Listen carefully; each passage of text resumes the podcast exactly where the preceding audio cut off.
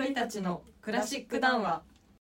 ほーちゃんです。あずちゃんです。なごちゃんです。今日もゆとくら始めます。お願いしおます。願いします。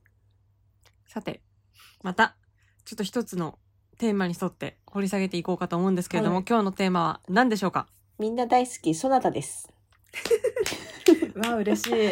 みんな大好き拍手をしちゃった。でもなんかまああの、ソナタって言ったらさ、バって浮かぶのが、例えばベートーベンのピアノソナタだったりさ、モーツァルトのソナタだったりとかしません？する、うん。そのソナタとバロックのソナタって違うんすよ。あ、古典派と違うってこと？そうそうそうそう。まあ古典派とっていうか、その、いわゆるそのソナタ形式のソナタとは違うというか、うん。のがなるその古典派以降のソナタとは違うバロック時代特有のソナタについて本日はやっていきたいと思います。はい。じゃあまず、えー、とソナタの語源から触れていきましょう。えーソナタの語源はイタリア語のソナーレというものです。でこれは、えー楽器を演奏するという意味を持ちます。で、まあ大体17世紀末頃に、まあソナーレからまあそのソナタの定型が生じ始めまして、えーとまあ、だからといってそれは古典派以降のソナタとは違うのでそこは注意しておきましょう。で語源はソナーレ楽器を演奏するという話でしたがじゃあ音楽的な起源について触れていきたいと思います。これはまあ2つ、まあ、起源の説がありまして、まあ、1つ目2つ目と説明していきますが2つ目の方がよりメジャーな説となっております。えーまず音楽的起源。その1、インターボラトゥーラが起源だよというもの。これは、インターボラトゥーラっていうのは、カンツォーナ・フランチェーゼの鍵盤楽器、えーまたはリュートのための独奏用編曲のことです。っていうか、そもそもカンツォーナ・フランチェーゼって何よっていう話なんだけど、カンツォーナ・フランツェーゼっていうのは、イタリアで愛好されたフランス多声声楽曲シャンソンのことを指します。で、それが、なんかまあ、その鍵盤楽器だったり、リュートのためにの独奏用に編曲されたものをインタボラトゥーラと言います。で、この、えっ、と、フランス多声声楽曲シャンソンであった、そのカンツォーナ・フランツェゼの独奏用編曲っていうのは、えー、声部が別々の譜標を持つ多声楽曲から、あ、ごめん、多声声楽曲から、鍵盤楽器用の楽譜やリュートタブラチュアに書き直すことで、声楽曲を器楽様式に適合させる意味が、まあ、実質的に含まれているものです。まあ、えー簡単に言うと、まあ、その、フランスの、まあ、シャンソンを、えーまあその多声シャンシャンソンを、えーなんだろう、鍵盤楽器、そのこう、並んでたものをなんか鍵盤楽器とかに、えー独自のまあ編曲にしたものだよというものが起源になっている説。で、えっ、と、二つ目が、えーカンツォーナ。このカンツォーナっていうのは複数形がカンツォーネとなるものです。うんまあ、これは、えー、と聞いたことのある方も多いのではないでしょうか。カンツォーナっていうのは、先ほど出てきたインターボラトゥーラと同じスタイルで新しく作曲された器楽曲のことです。えっ、と、カンツォーナっていうのは、えー、もともと声楽に適したね、えー、と長い音符を細かく分割したり、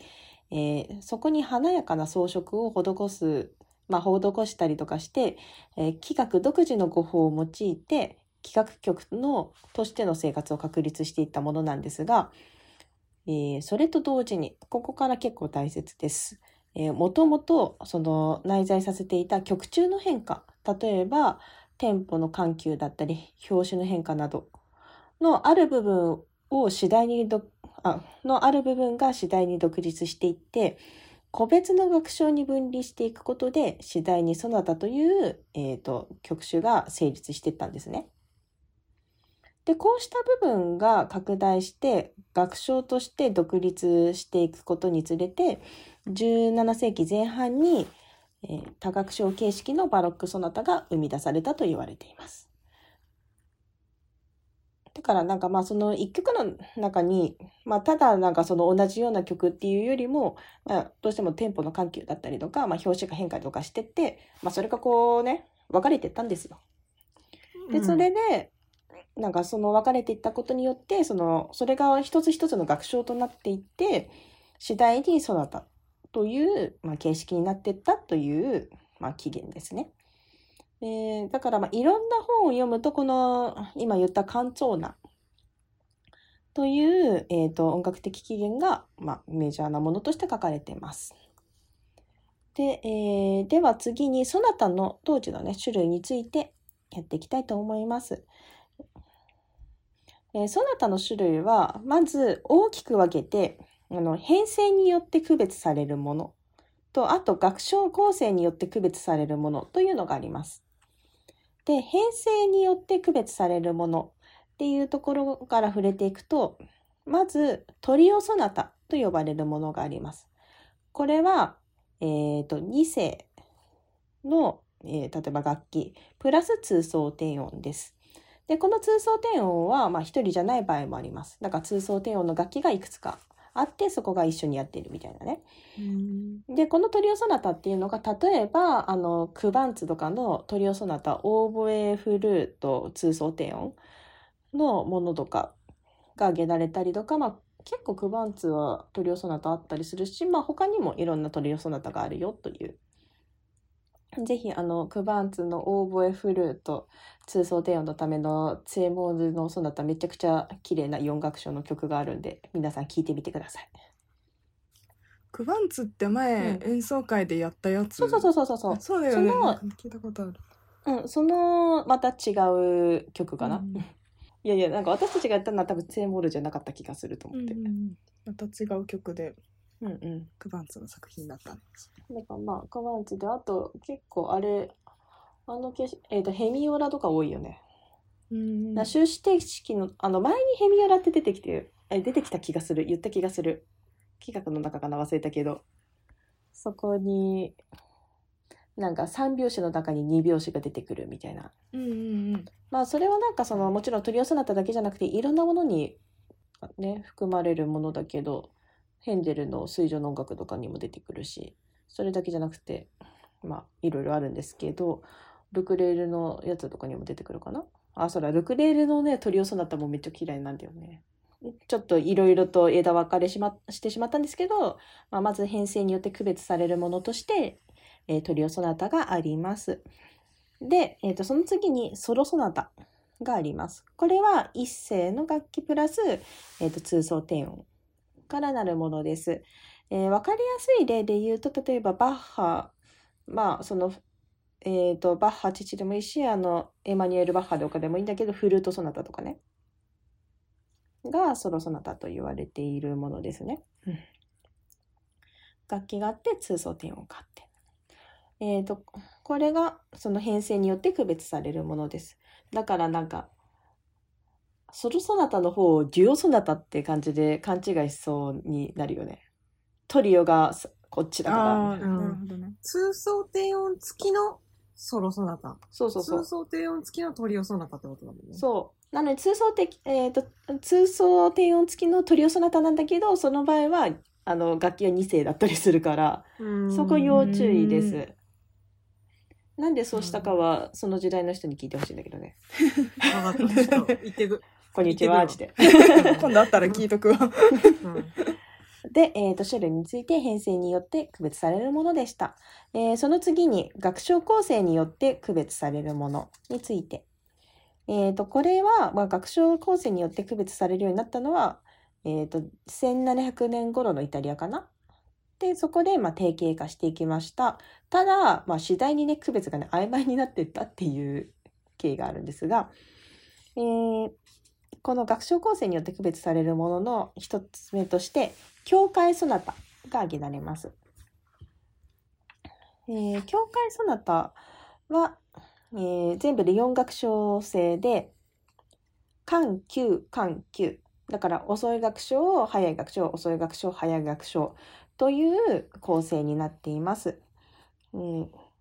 まあ必ず全部がそれに当てはまるわけではないんだけど、えー大きな特徴として例えばじゃあ1楽章目は非常に遅い草原な、え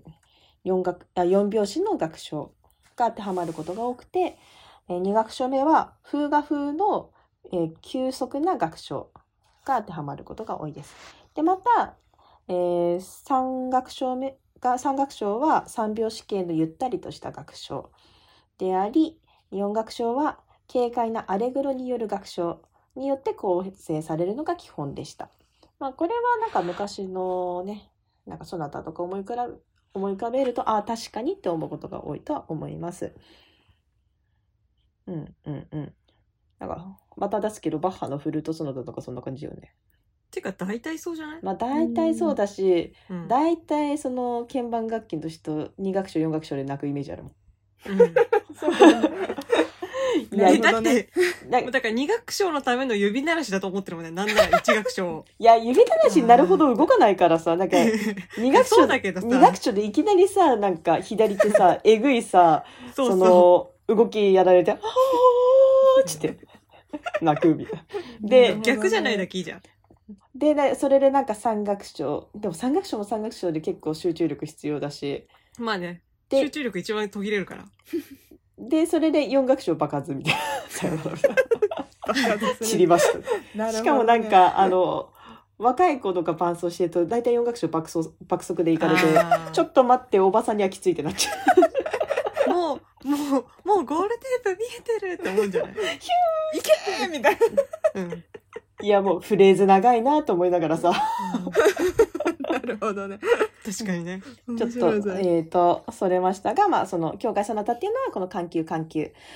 からなる四楽章制のものです。で、教会そなたっていう名前がついてるから、教会のためのそなたかと思うじゃないですか。うん。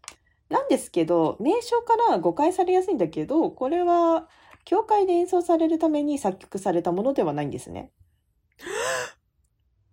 じゃあなんでそういう名前がついたんだっていう話なんだけど、なんか、17世紀末までは普通にソナタって呼ばれてたらしいです。へーねびっくり。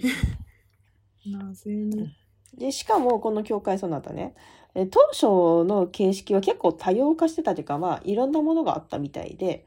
あの、コレッリ、アルカンジェロ・コレッリっていう人が、えー、緩急、緩急の4楽章形式を、まあ、採用するようになってから、他の作曲家が、あ、それいいじゃんって言って、なんか模倣するようになってって、まあ、それが定型化してったっていう経緯があります。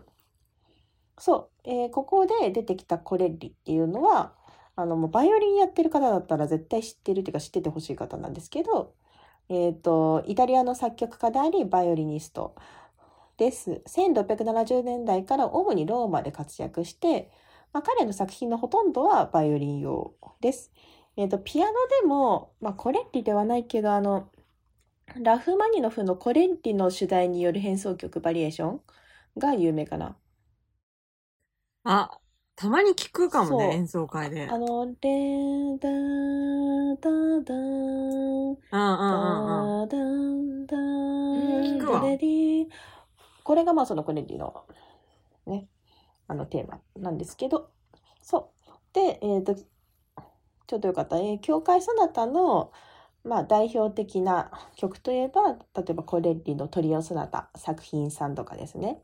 その中でも作品の9では、まあ、グラーベ、ビバーチェ、ラルゴ、アレグロという、まあその緩急、緩急から、えー、となっております。で、二楽章は模倣的処方、まあいわゆる風画的に書かれておりますよ。ということなので、じゃあ教会ソナタってどういうのだろうと思ったら、コレッリのトリオソナタ作品3度9を聞いてみてください。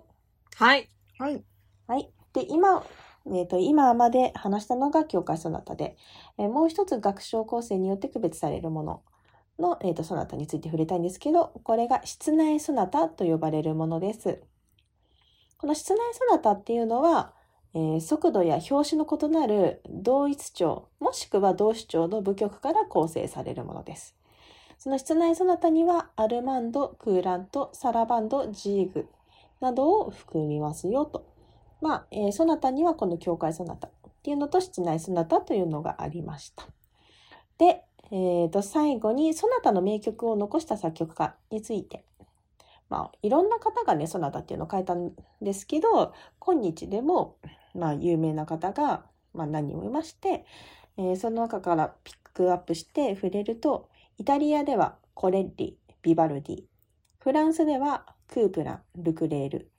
ドイツではテレマン、ヘンデル、バッハなどがいました。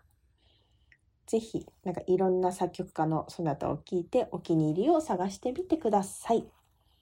ということで、えー、と本日はここでソナタについては終わりたいと思います。えー次回は、えーみんな大好き、ソナタも大好きだと思うんですけど、えー コンチェルトについて、えーやっていきたいと思うのでよろしくお願いいたします。はい。はい。ではまた来週。来週さよなら。